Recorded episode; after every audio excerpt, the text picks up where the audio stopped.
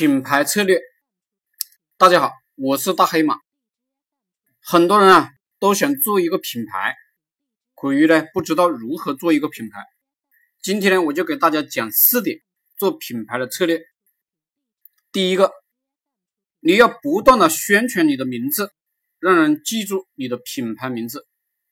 一个名字重复的次数越多，持续的时间越久，人们就不会忘记。只要人们不会忘记呢，你就可以形成一个品牌。第二，虽然人们记住了你的名字，但是呢，不知道你的商品的功效是不行的。第二一步呢，属于就是天天宣传你的商品的功效，不要宣传非常多的功效，只宣传一个点，只宣传一个点的商品，容易呢让顾客啊记住，这就是聚焦的战略。这就是集中力量做好一个点的思想。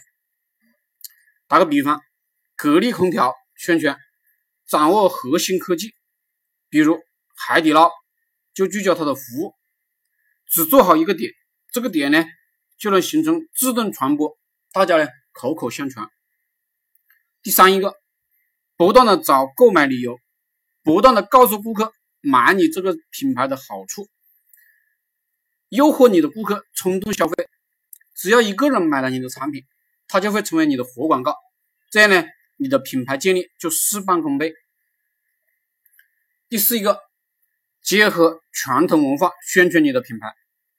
一个品牌最好不是孤立的，一定要找一个历史的典型、有原型的品牌，更容易让人们记住、接接受并且买单。例如，猪八戒网站。苹果公司，这个猪八戒与苹果这两个词呢，都是有历史原型的。阿里巴巴也是有历史原型的。这些品牌的建立不是孤立的，在历史文化中的，而是有很深厚的历史文化背景。如此，人们就更加容易信任与买单了，并且有深厚的历史文化，也会节约非常多的广告费。企业家。